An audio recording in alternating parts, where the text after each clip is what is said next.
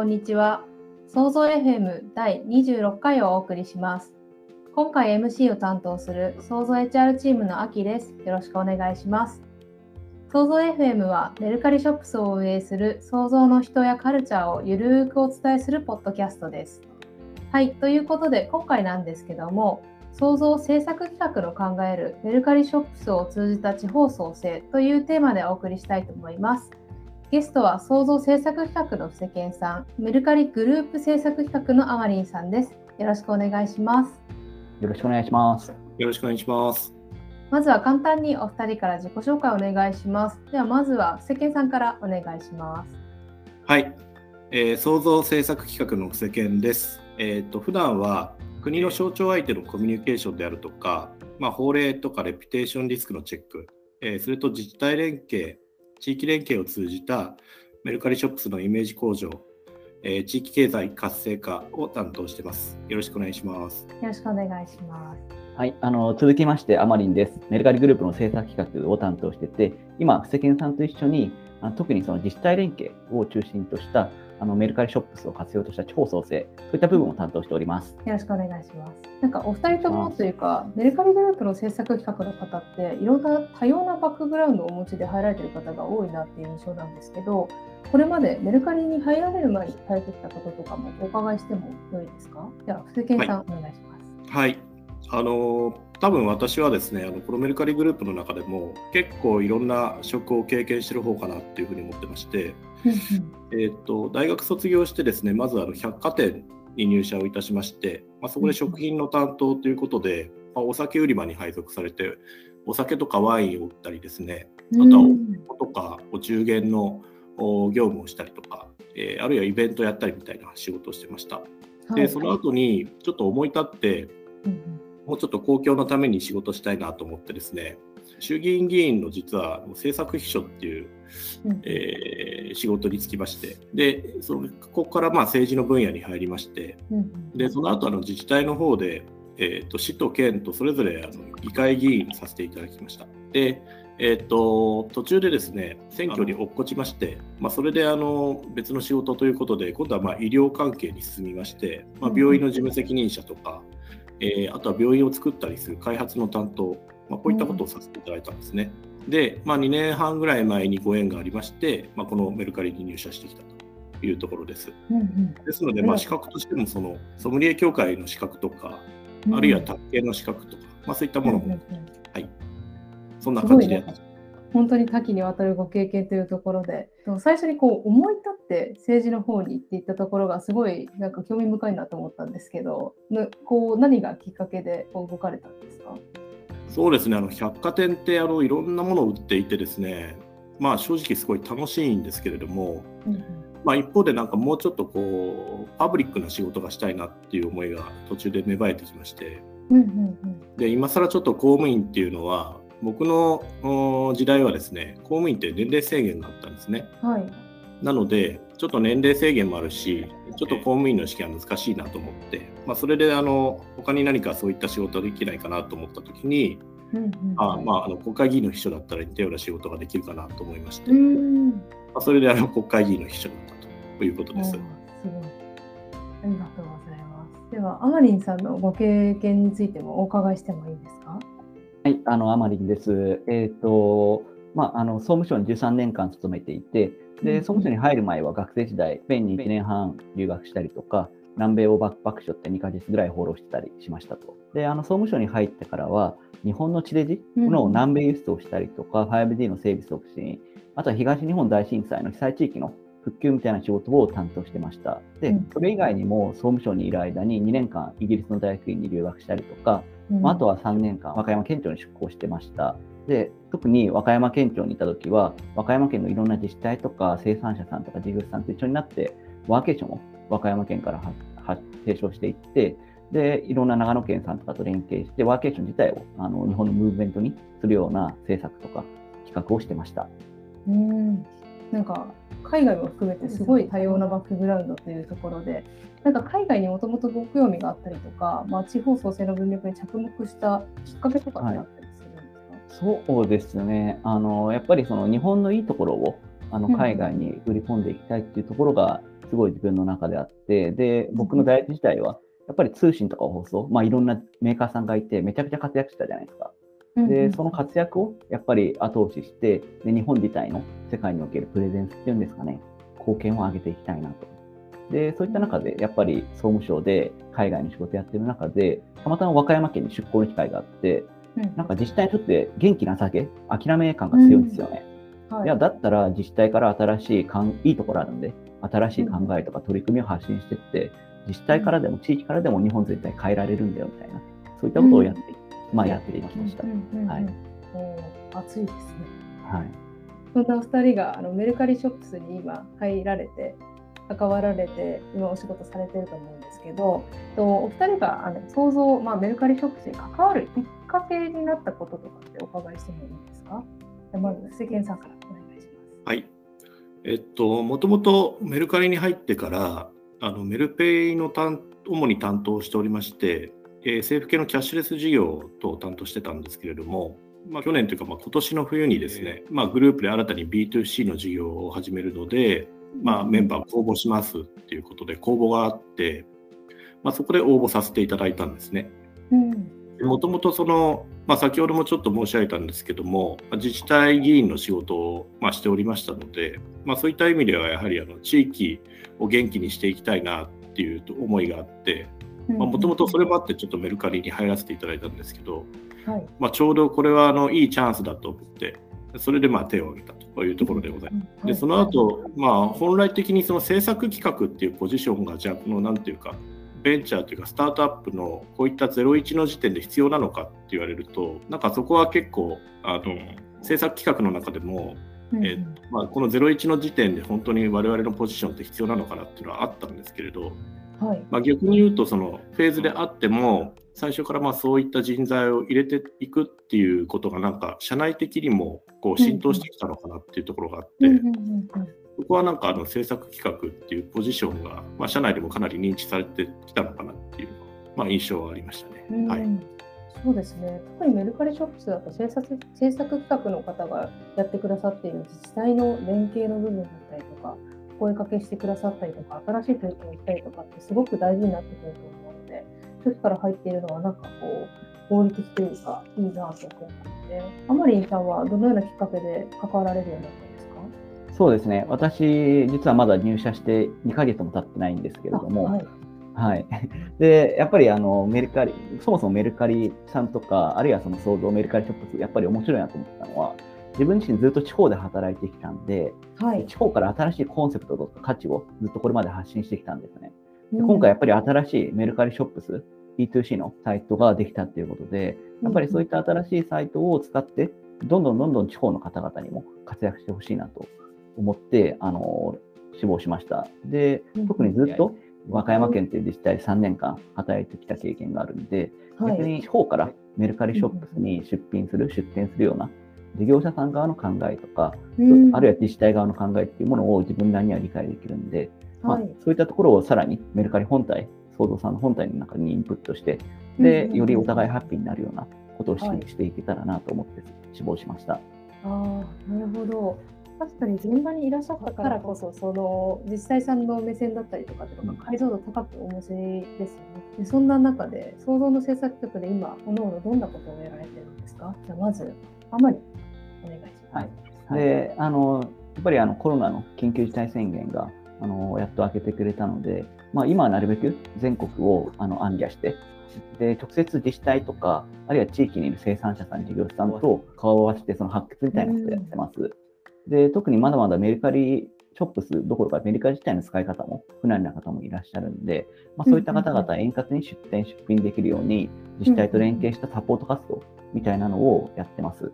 うん個別の事業者さんとはあの深くやらせていただいてますし、でまあ、今は、まあ、オンライン、まだオフラインではやったことないんですけれども、まあ、オンラインで地元の商工会さんとか、あるいは自治体の方々を声がけして、集めていただいた方向けのセミナーをやったりしますので、うん、そういったところもどんどんどんどん深掘りしたものを仕掛けていけたらなと思ってます。うんうんうんうん、ありがとうございます。世間さんは今どんなことをやってるんですか？はい。あの今に今、アマリンさんがおっしゃっっていただいたようなことを一緒にまあやってはいるんですけれども、それ以外にあの創造の制作企画って1人なので、えー、例えば、まあ、あの先ほどもちょっと申し上げたんですけれど、えーまあ、このメルカリショップスっていうもののサービス、まあ、これをちょっと理解していただくために、まあ、対省庁のコミュニケーションだったりとかっていうのもやってますし、えー、またあのやはりプロダクトを作っていく中で、まあ、法的なリスクとかレピュテーションリスク、まあ、こういったものが内在しているところが、まあえー、ゼロではないんですよね。だからまあこういったところをですね、まあ、防ぐっていうかあの事前にチェック検知するっていうことも非常に重要な仕事なので、まあ、そういったことも一緒にやっております。うんうん、なるほど。またお二人のお仕事を一日の流れで言うと実際具体的にどんなことをやられてる？じゃああまりお願いします。そうですね。まああのー、まあ、今やっぱりすごいあの自治体を暗記したりとか、まあ、あとはウェブオンライン上でもそうなんですけど、自治体の方々ともうほぼ会議、会議、会議。で、これからどんなことしていこうかと、仕掛けていこうかっていう作戦会議をする毎日です。で、やっぱり都道府県でいうと47、で、市町村でいうと1500、これ自治体があるんで、まあ、そういったところからメルカリと一緒になって、創造と一緒になって、新しい価値を作っていきたいみたいな、すごい熱意のある人たちと一緒になって、まあ、爆速成長できるように、あの一緒に、あのやっていってます。うんうん、会議を進めるスピードが 爆速になりそうですね。はいそうですね。で、爆速でどんどんどんどん出店、出品してもらって、で、生産者さん、セラーさんも爆速で成長できるように支援していきたいと思います。いいですね。政権さんも同じような、まあでも、守りのところとかも結構入ってくるんですかね。そうですね。やっぱりあのーまあ、やっぱベンチャーだし、スタートアップだし、うん、えっと、今までのメルカリが C2C のプラットフォームだったのところに B2C を入れていくというところで、まあ、いろいろなその考えなきゃいけないこと、気をつけなきゃいけないことがたくさんあるんですね。で、それ、うん、あの、事前にですね、きちっとこうロードマップが敷かれていて、その通りやっていけばっていうふうには思いたいんですけど、まあ、実際にはそうならないことの方が全然多くて、まあ、途中途中で、あ、これやらなきゃね、あれやらなきゃねっていうのがどんどん出てくるので、はい。まあ、そういったものに対応していくために、えー、じゃあまあ会議体をどういうふうに作っていけばいいのかとか、うんうん、そういったところも重要な仕事なのかなというふうに今思ってます。ですから、まあ、あのやっぱそのその時々のそのイシューをきちっとキャッチして、うん、まあ、それをどう解決に結びつけていくか、うん、まあ、そこのだから、まあ、あお手伝いをしてるかなっていうところはありますね。はい、うん。地道な積み重ねみたいなのが多そう。ですね。まあ、あの最近のトピックでいうと、取引デジタルプラットフォーマーの法律であるとか、うん、特定商取引法の改正だったりとかがあって、まあ、それが来年度から施行される予定になってるんですけれども、その運用周りを今、消費者庁が中心になって、消費者団体とか、うん、えー、我々のような業界に対してヒアリングを行ってます。うんうんうん、でそこに対してメルカリだとか、まあ、創造の意見をこうぶつけていって、まあ、より良いものにしていこうというようなことを今やってるんですね。だその取りまとめの会議とかも、やはりこれ、ちょっと短期的にですね、この秋冬ぐらいで大体決まっていくので、集中してこちらも検討しなければならないので、うん、そういった会議の取りまとめみたいなことをやったりとかっていうこともしてるんですね。えっと、だからまあそういったその短期的、中期的な、まあ、いろんな視点があると思うんですけど、はい、まあ、それに従ってその時々で異臭がいろいろと出てくるので、まあ、それに臨機応変に対応していかなければならない。うん、そうで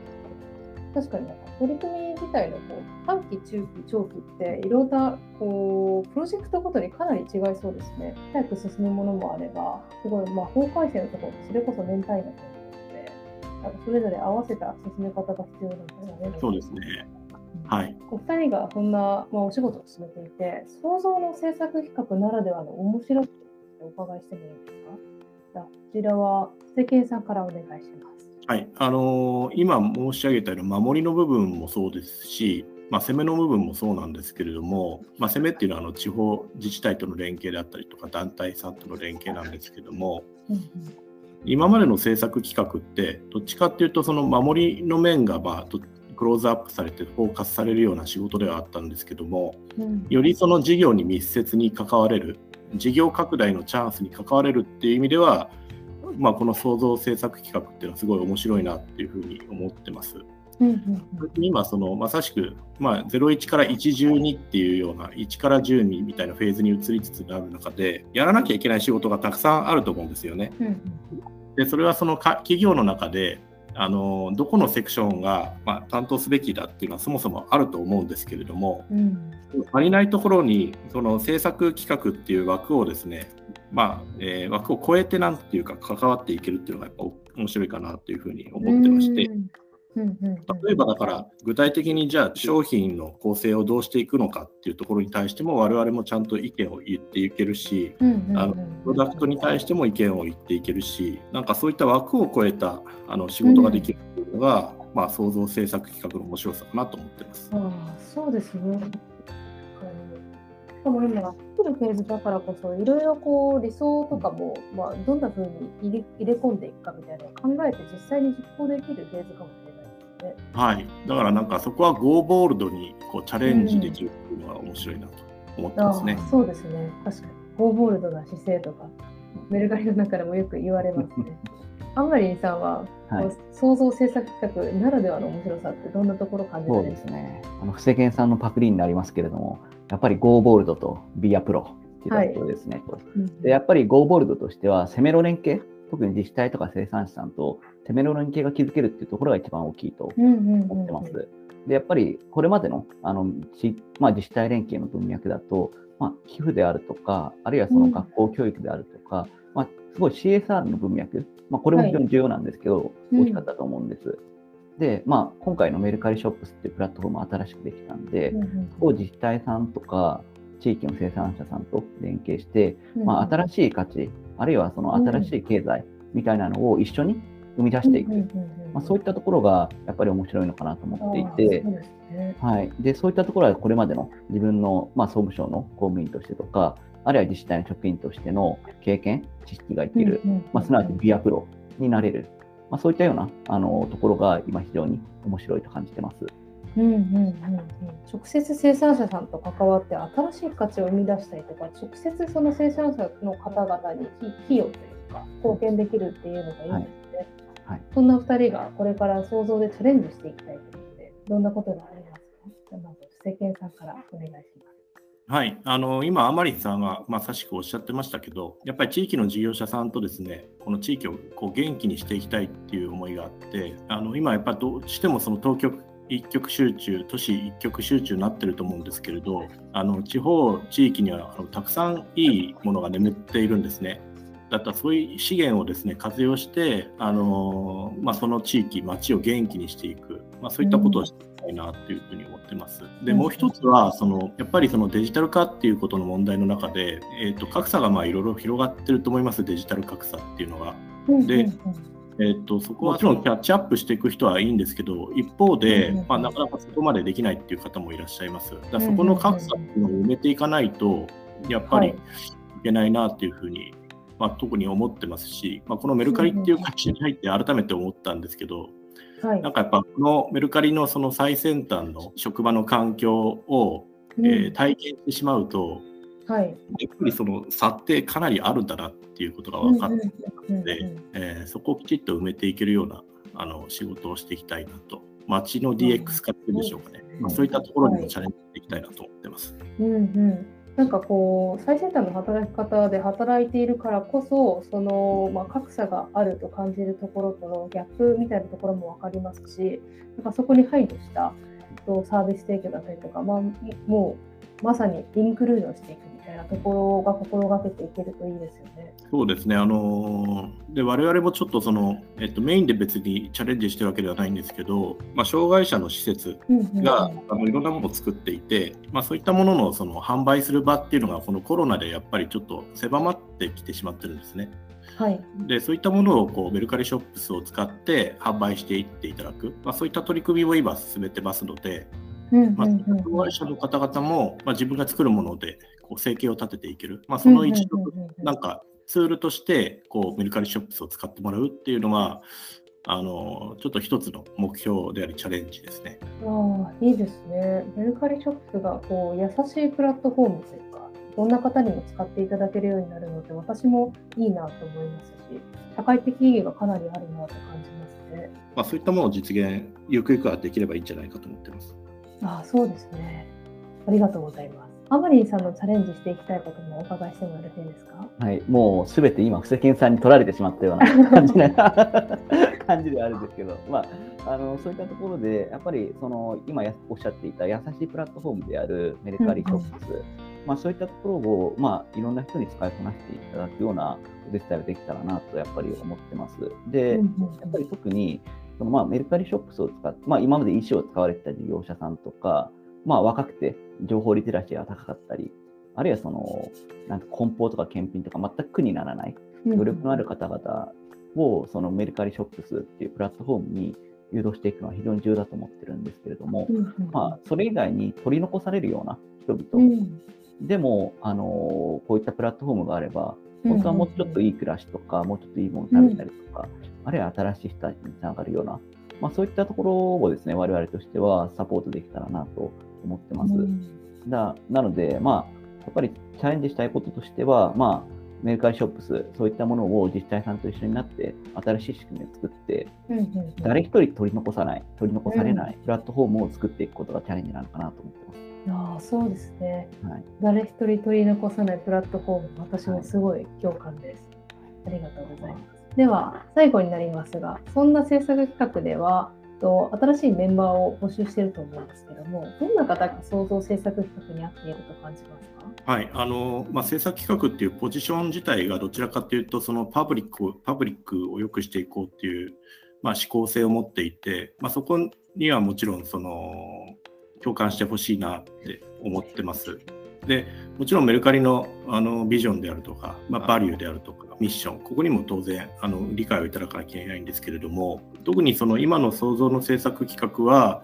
あのやっぱ枠を飛び越えて、このサービスを広めていくために、まあ、会社のためにあの、そして世の中のためにみたいな、まあ、そういったそのチャレンジ精神が求められるかなというふうに思いますので、まあ、そういった方をぜひ、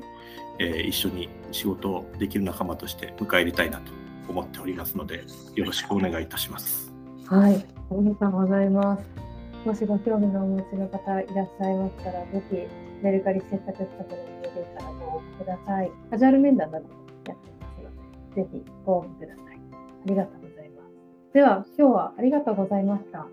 ありがとうございました。ありがとうございました。ありがとうございます。ここまで聞いてくださった皆様もありがとうございます。ありがとうございます。創造 FM ではご意見や感想を受け付けております。ハッシュタグ創造 FM で